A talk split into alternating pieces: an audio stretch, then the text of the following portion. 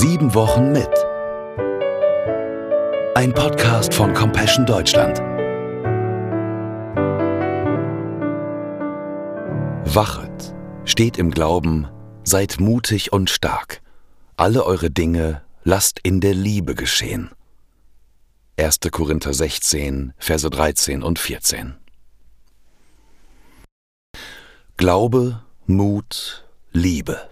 Alle drei gehören zur christlichen Existenz dazu, wenn nicht gar noch zu der der meisten Menschen. Der Bibelspruch ist eine Ermutigung von Paulus, dem bedeutendsten Glaubensbotschafter im ersten Jahrhundert, an die christliche Gemeinde in der griechischen Stadt Korinth. Die Welt damals in Korinth war nicht frei von Spannungen und Konflikten. Die Christen dort standen einer kritischen, vielleicht sogar feindlichen Umwelt gegenüber.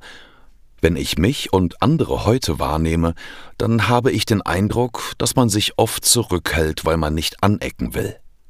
Doch schon damals in Korinth wie auch heute ist es wichtig, dass man Farbe bekennt, dass man sich engagiert und für all diejenigen einsetzt, die nicht fair behandelt werden.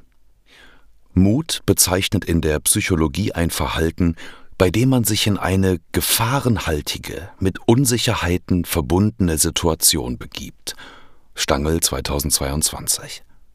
Wir spüren, was Mut bedeutet, wenn wir einen Feuerwehrmann beobachten, der auf einer Leiter zu einem brennenden Haus hinaufsteigt. Wir ahnen, was Mut ist, wenn wir eine Polizistin sehen, die sich gewaltbereiten Demonstranten entgegenstellt.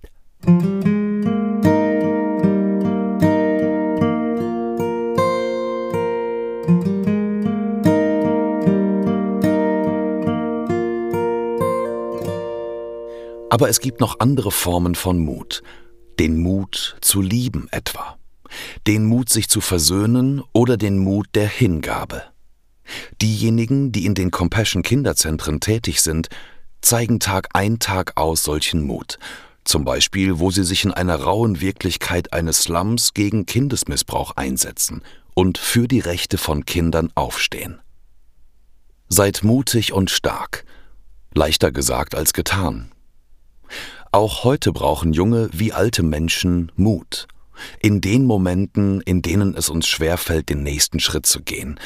Mut, um seinen Mann oder seine Frau in Beruf, Familie und Partnerschaft zu stehen. Paulus mutet uns etwas zu. Aber er versichert uns auch, dem Mutigen steht Gott zur Seite.